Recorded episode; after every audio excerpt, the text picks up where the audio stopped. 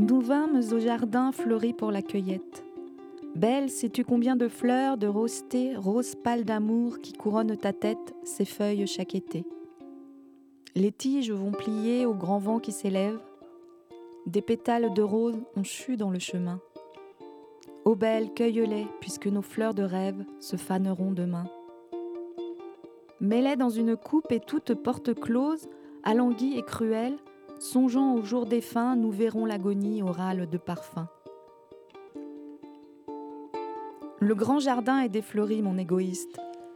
Les papillons de jour vers d'autres fleurs ont fui, et seuls dorénavant viendront au jardin triste les papillons de nuit. Et les fleurs vont mourir dans la chambre profane, ne roses tout à tour effeuillent leur douleur. Belle sanglote un peu, chaque fleur qui se fane, c'est un amour qui meurt. Apollinaire.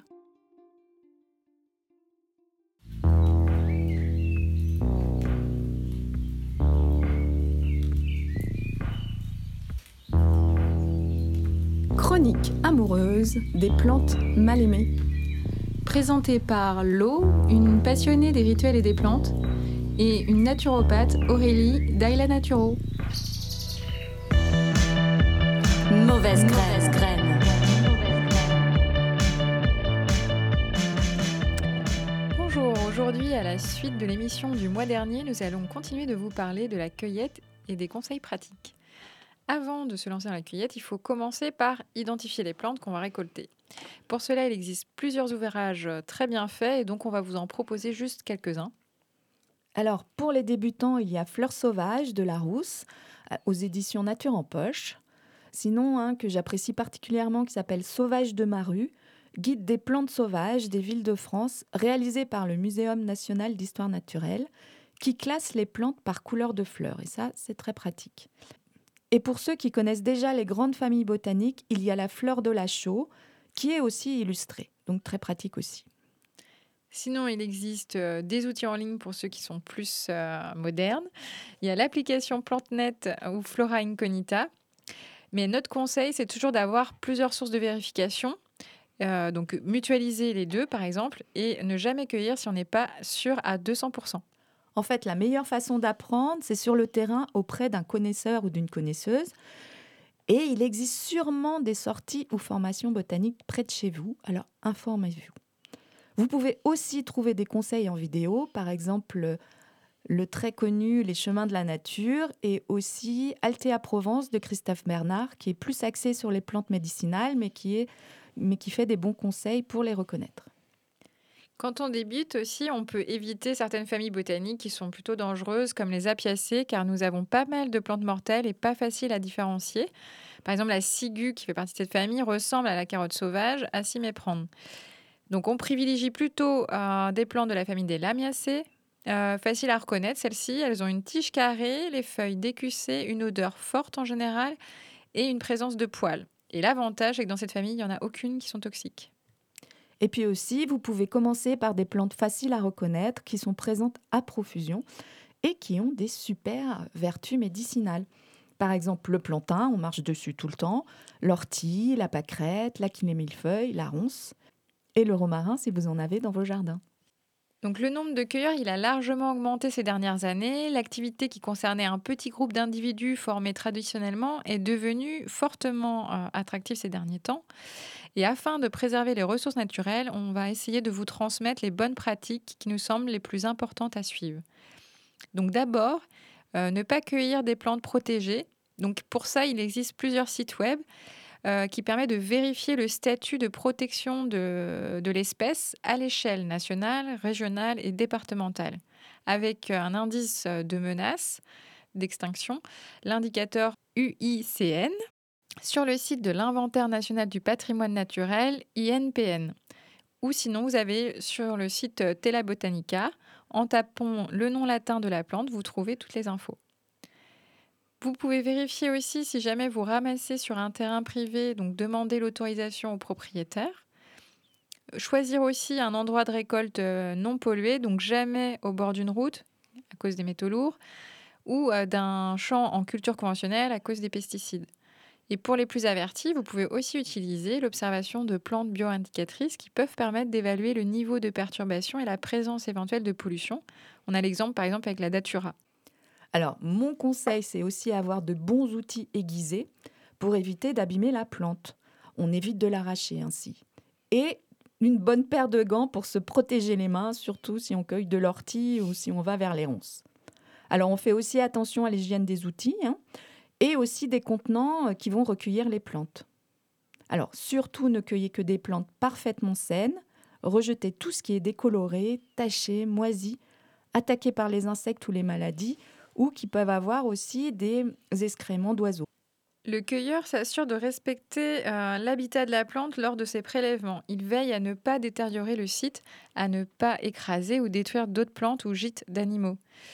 Euh, il est conseillé aussi de limiter la quantité cueillie à des quantités raisonnables et surtout selon ses besoins. Il est recommandé de ne pas récolter plus d'une plante sur trois afin de respecter la capacité de régénération des plantes. Ne pas oublier qu'on n'est pas tout seul. Les baies, par exemple, sont aussi consommées par les animaux sauvages. Ne pas revenir chaque année sur les mêmes lieux, environ revenir tous les trois ans si on peut. Récolter bah, la bonne partie et seulement elle, racines, feuilles ou fleurs. Et surtout laisser assez de spécimens pour permettre la repousse. On sait que l'ail des ours a beaucoup de succès ces dernières années, mais c'est une plante qui est sensible au piétinement, donc évitez d'aller trop l'accueillir tous les ans au même endroit. Ne pas prélever euh, les racines, sauf si nécessaire, et là en quantité limitée, et bien avoir identifié la plante entière avant, quand elle était en fleurs, pour pas se tromper.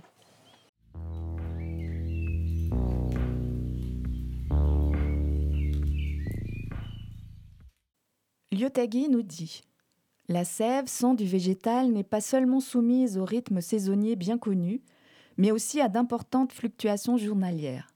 Les parties aériennes sont particulièrement chargées de sucre le matin, les parties souterraines le soir.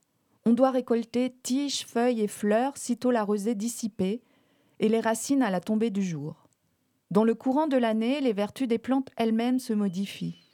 La fleur étant l'expression totale de l'être du végétal, sa raison d'être. On comprendra que l'époque qui précède la floraison est généralement le moment optimum de la cueillette des parties aériennes. Pour beaucoup de plantes, cet instant de tension particulière se situe aux alentours du solstice d'été. Il vous faudra aussi respecter les conditions atmosphériques. Les plantes récoltées par temps humide ou sous la rosée se sèchent plus difficilement, se conservant mal et seront souvent moins actives. Oui, alors après, moi, pour ce dernier conseil, je me dis qu'il est un peu à relativiser parce que ça dépend euh, de la plante et de l'usage qu'on en fait. Par exemple, la rose, il est plutôt recommandé de l'accueillir au point de rosée. Et après, euh, pour les, méthodes de séchage, donc euh, vaut mieux mettre rapidement les plantes destinées à être séchées dans des cagettes ou un séchoir si on en a un, dans un espace à l'ombre et aéré pour conserver au maximum leurs propriétés. Après, on, a envie on avait envie de vous parler des croyances de la cueillette parce qu'il en existe. Euh, souvent, quand on se lance en cueillette, on entend souvent parler des dangers de l'échinococose, ou dit la maladie du renard.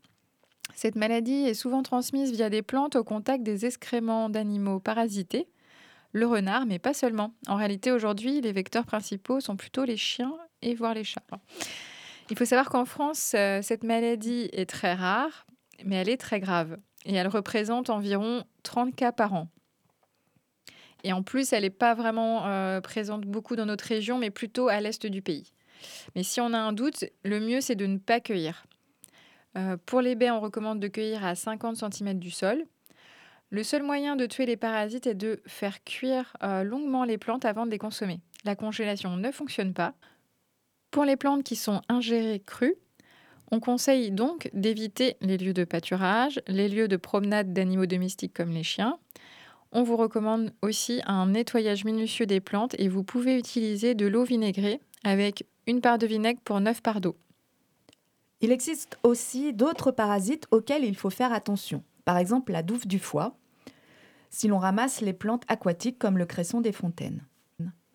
Les larves de ce parasite est fortement associée à l'activité d'élevage sur le site de cueillette ou les lieux de vie des ragondins. Il est conseillé d'éviter la récolte dans les zones d'élevage et en aval de ces zones. En France, on dénombre environ 300 cas par an. Une autre croyance associée à la cueillette c'est la dangerosité des plantes sauvages. On nous fait peur avec les plantes toxiques. En fait, il y a 300 plantes toxiques, mais seulement une vingtaine sont mortelles. Par exemple, la conite, le laurier rose, la grande ciguë, le lierre, le gui, la digitale que l'on trouve beaucoup dans les jardins, l'if, le chèvrefeuille des haies, la colchique, la datura, la jusquiame.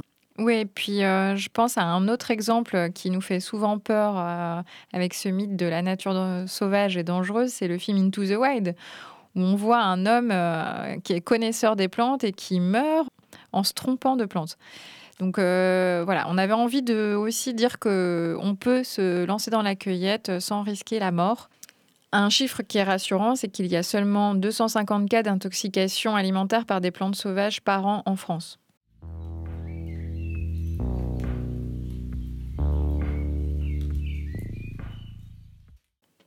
Les écosystèmes ont un équilibre complexe. On doit essayer de protéger notre euh, merveilleux jardin médicinal terrestre en évitant par exemple d'utiliser les huiles essentielles de manière inconsidérée ou en cueillant ou en achetant des plantes qui sont en voie d'extinction.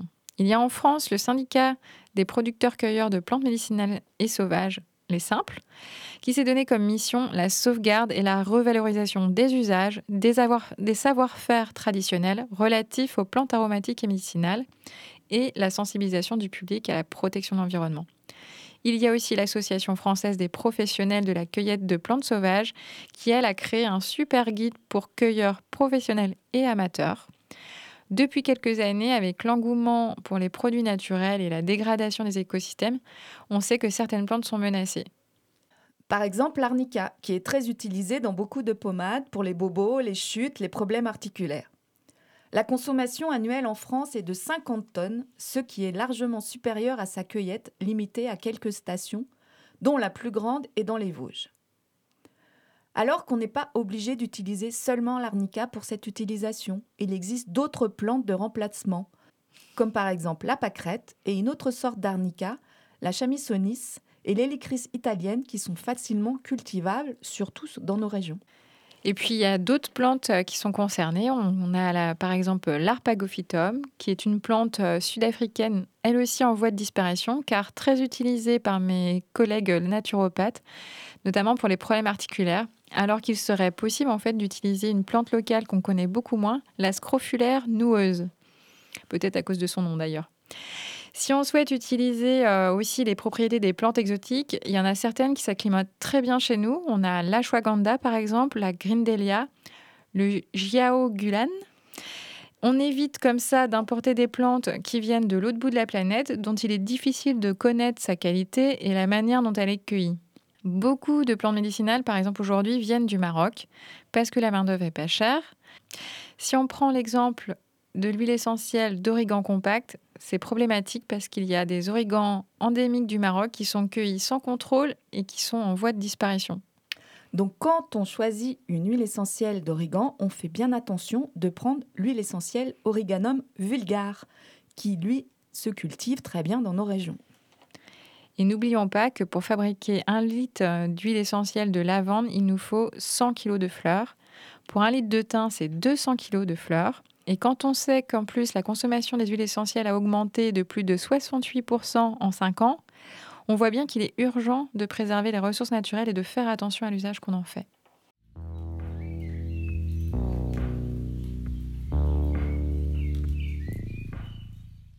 Nous rentrons dans la partie rituelle. Et pour cette partie rituelle, on peut dire qu'il existe énormément de littérature en matière de rituels de cueillette. Au début, les plantes étaient récoltées pour leurs vertus magiques, puisqu'on pensait que c'était ces vertus qui soignaient. Donc les vertus médicinales et magiques se confondent, et les rituels de cueillette aussi.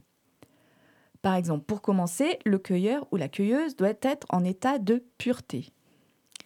Et qu'est-ce que ça signifie euh, Une notice de l'herbarius qui indique que celui-ci qui cueille considère d'abord sa propre santé et qu'il soit pur de toute chose, en vêtements intacts et propres, que sur la route, il ne rencontre pas de femme ayant ses règles et un homme qui soit souillé.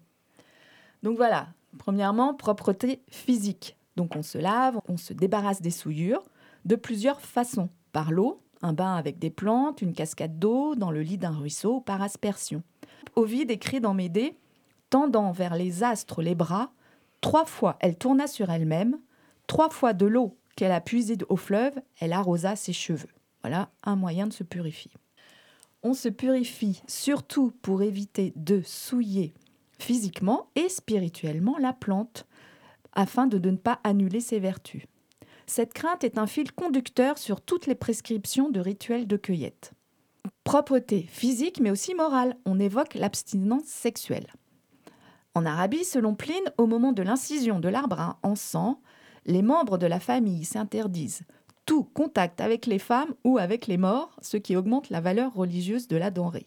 On va même jusqu'à confier la cueillette de certaines plantes à des enfants qui sont purs par essence. Par exemple, pour les rites agraires et sportifs comme les Jeux olympiques, c'est eux qui cueillent les couronnes de laurier.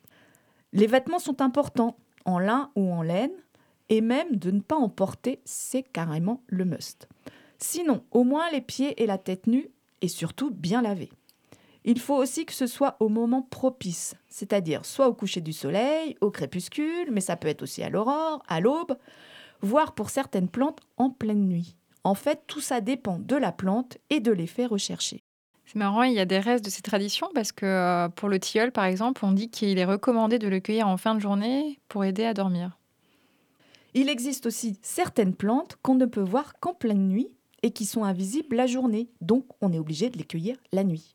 Et tu as des exemples? Oui, le Cunos pastos, qui brille comme une étoile selon Élien.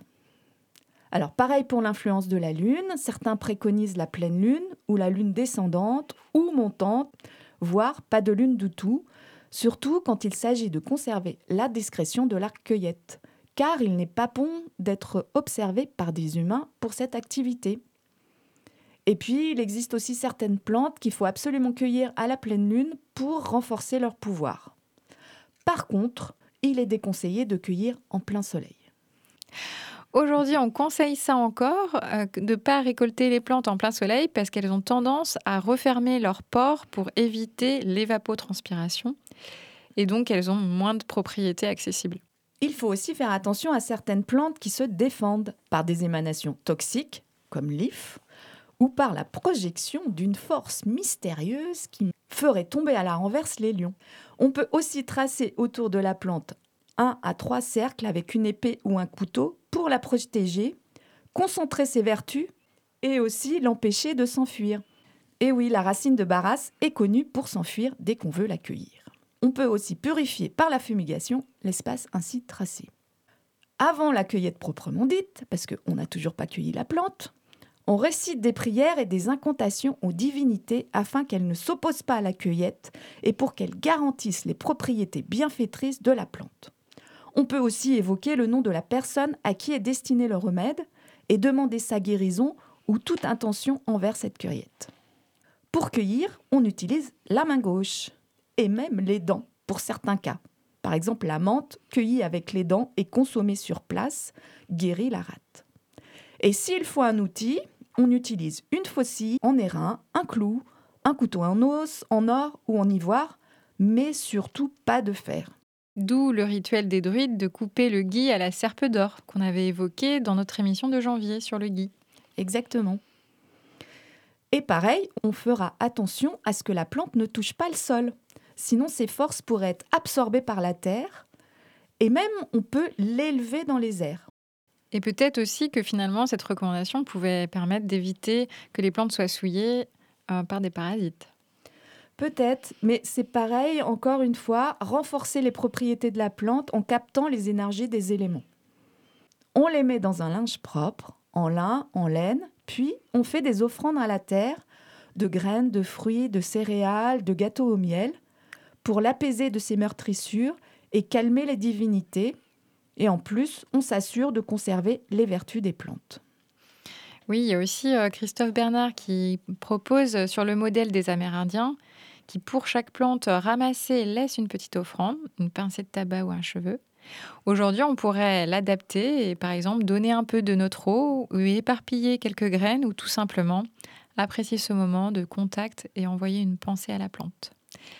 Pour conclure, la nature, elle est généreuse, elle peut nous nourrir et nous soigner. Si nous en prenons soin à notre tour en pratiquant une cueillette raisonnée grâce à tous les conseils que nous vous avons donnés.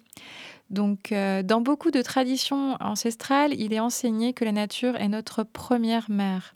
En sachant ça, de simples balades dans la nature prennent une autre dimension. Vous ne trouvez pas? Alors, peut-être toi aussi as-tu des rituels de cueillette que tu pratiques et que tu aimerais nous partager?